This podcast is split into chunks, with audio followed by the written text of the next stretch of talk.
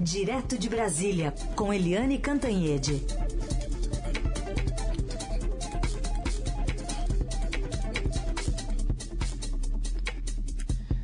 Oi, Eliane, bom dia. Oi, bom dia, Heisen, bom dia, Carolina, bom dia, ouvintes. Bom dia, Eliane.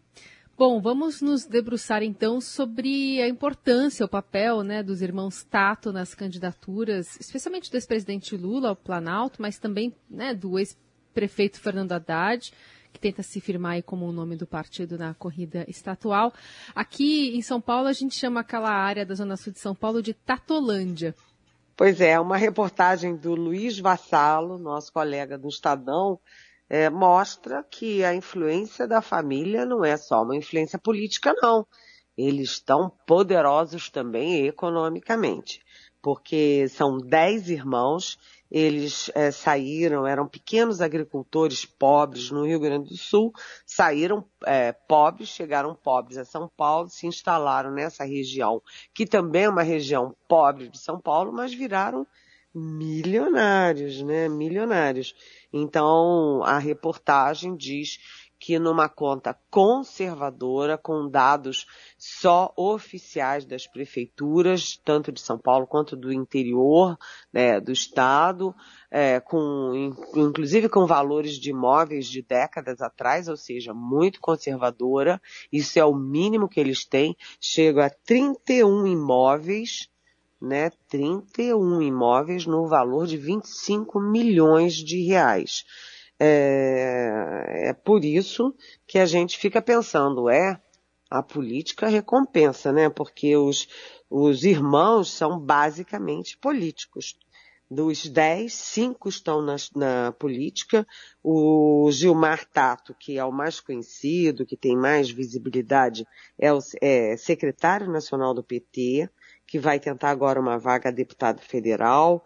Tem também o Enio, que é candidato à Assembleia Legislativa de São Paulo, Newton, que é candidato à Câmara dos Deputados, a ser deputado federal, né? E também já tem dois que já estão bem acomodados na Câmara Municipal, o Arcelino e o Jair, né? Então são cinco, cinco, é, metade da família toda na política e mais, né? Eles têm, é, com isso, 30 milhões anuais em emendas parlamentares e direito a 85 nomeações nos gabinetes é, dos irmãos, 85.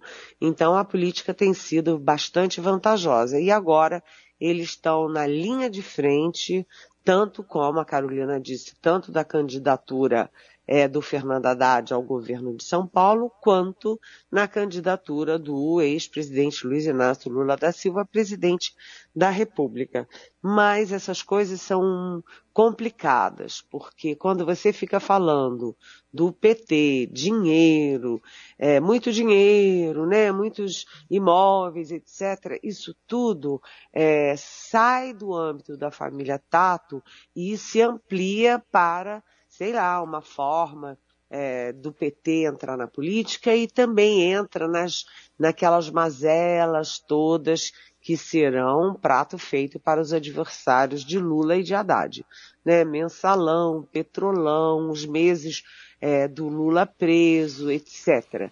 Então, é, é complicado, complicado uma família que vem tão pobrezinha ficar numa área pobre de São Paulo e ter essa dinheirama toda ao longo do tempo só diretamente vinculada à política.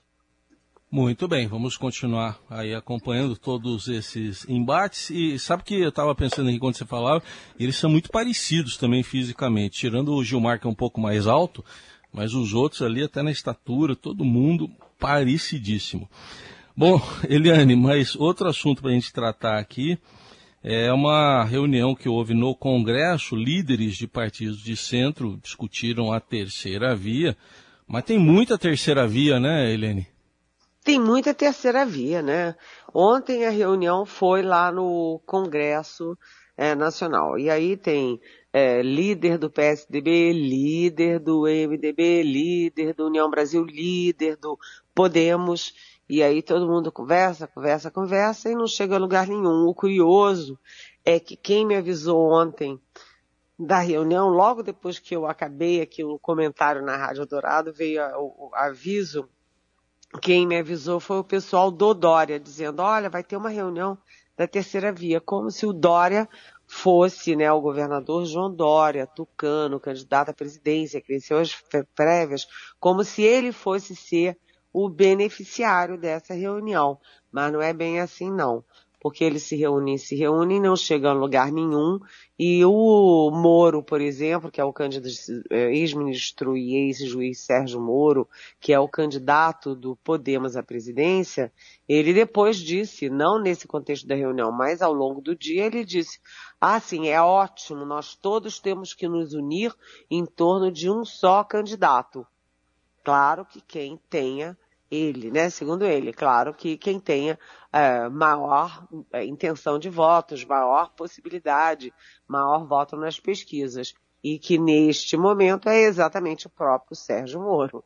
Né? Além disso, fica essa, essa coisa do PSDB com o MDB, mas os dois, tanto o Dória quanto a senadora Simone Tebet do MDB, têm uma, uma participação muito pequena nas pesquisas. E o Moro, além disso, é, sofre alguma pressão, ele ainda une o partido, alguma pressão interna, mas o Dória tem forte pressão interna do próprio PSDB e a Simone Tebet já tem uma boa parcela do, do MDB, toda a parcela nordestina que apoia o ex-presidente Lula. Então, a terceira via é, se reúne, faz reunião daqui, faz reunião dali, tira foto, mas a coisa não está evoluindo. Todos eles dizem, né, inclusive é, muitos falam da minha coluna de ontem, a minha coluna dizendo, olha, não quem ficar trabalhando com a hipótese de que o presidente Jair Bolsonaro é, do PL está morto na campanha, está errando, está errando porque ele não está né? Ele, em vez de cair, ele está subindo ali lentamente, mas está subindo. Ou seja, muita coisa ainda vai acontecer na campanha eleitoral. Mas o, a terceira via está é, perdendo muito tempo em discussõezinhas enquanto todos estão com uma intenção de voto muito baixa. Isso vai tirando o ânimo dos eleitores que torcem, que precisam e que querem uma terceira via. E aumenta muito o risco ou a possibilidade real de ter uma massa grande de voto em branco e voto nulo. Por enquanto, a terceira via ainda não se viabilizou. De qualquer forma, fica essa, essa orelha em pé sobre essa manifestação do Dória, né? De que lá na frente ele poderia ser um nome que comporia, enfim. É, foi a primeira vez que ele mencionou isso, não foi, Eliane? Não, ele já falou outras vezes, na verdade, mas dessa vez foi mais empático e num momento é, mais enfático e num momento que, enfim, mais complexo para ele falar isso, né? Foi uhum. a primeira vez que ele admitiu assim, tão explicitamente, olha, é, vou lutar pela minha candidatura, mas lá na frente, se for o caso, né, é, hum. Eu estou disposto a abrir mão. Mas isso, neste momento, é encarado também como uma forma de dizer: é isso que eu espero de vocês a meu favor.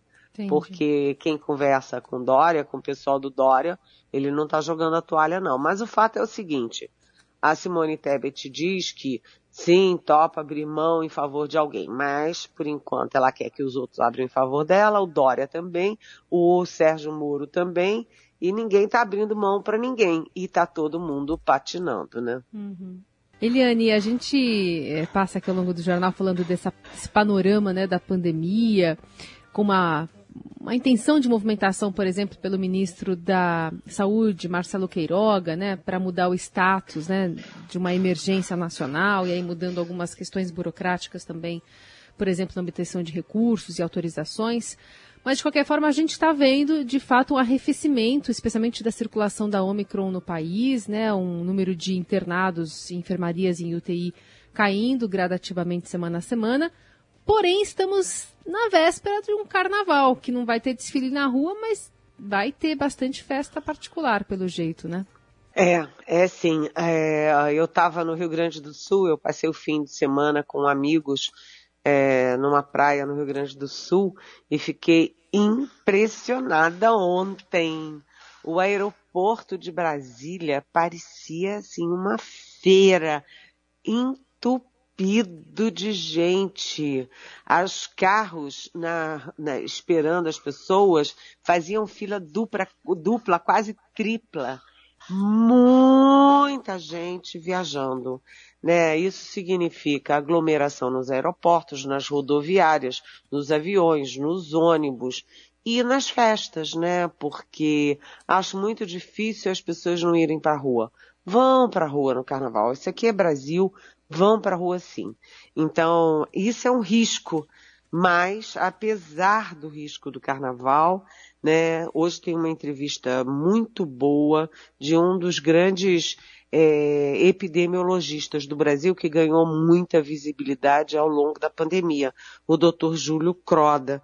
O Dr. Júlio Croda é infectologista, ele é pesquisador da Fiocruz, é presidente da Sociedade Brasileira de Medicina Tropical e professor é, da Universidade Federal de Mato Grosso do Sul. Ele era é, do o chefe né, do Departamento de Vigilância das Doenças transmissíveis do Ministério da Saúde no início da pandemia, quando o ministro era o Luiz Henrique Mandetta e que foi aquele melhor é, momento do governo é, Bolsonaro durante a pandemia. Depois foi tudo um desastre completo, ladeira abaixo. Mas naquele momento eles faziam a coisa certa.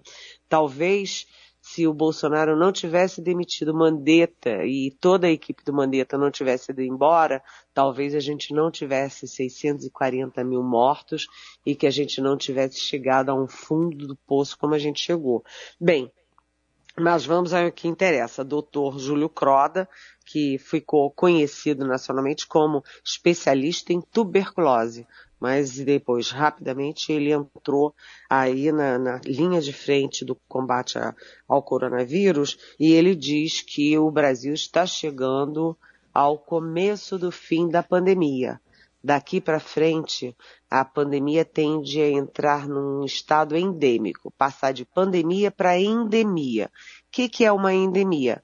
É que você tem resquícios do vírus no ar, você tem resquícios de é, pessoas contaminadas e às vezes tem alguns momentos assim de mais é, mais força da doença. Por exemplo, como é com a dengue, como é com a influenza, né? De repente, num momento mais úmido, a dengue cresce muito, mas nada que se compare a uma pandemia. A gente está caminhando para sair do status de pandemia para endemia.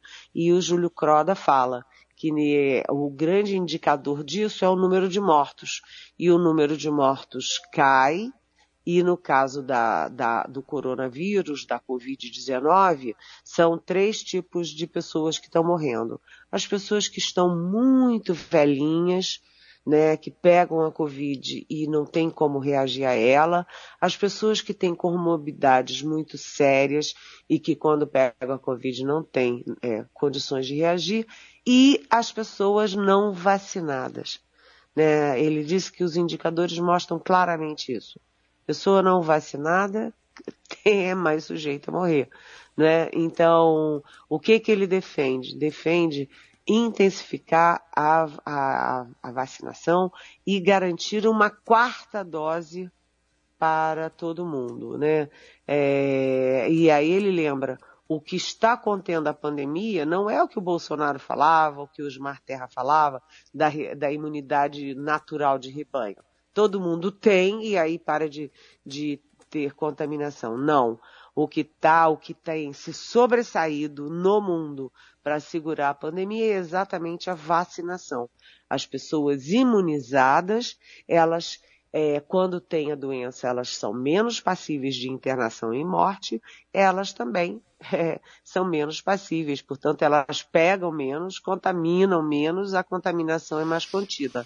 Então é uma boa notícia, mas isso não significa que a gente saia pulando carnaval sem máscara por aí, muito pelo contrário. Vamos continuar sendo cautelosos, para que isto efetivamente aconteça, que a pandemia migre para uma situação de endemia. Muito bem. Eliane, temos notado, pelo menos nessas últimas horas, o, o, dólar e o euro ontem caíram, isso na contramão do mundo, dessa crise toda envolvendo a Rússia e a Ucrânia. Olha, essa é uma boa notícia, né? Principalmente para quem está dois anos sem viajar, dois anos trancado por causa da pandemia e agora está louco para viajar, né? Quem tem dinheiro, quem tem folga, é, quem está com a saúde em dia, com a vacinação em dia, é, doido para viajar. Então, o dólar está caindo, o euro está caindo e isso vem sucessivamente acontecendo.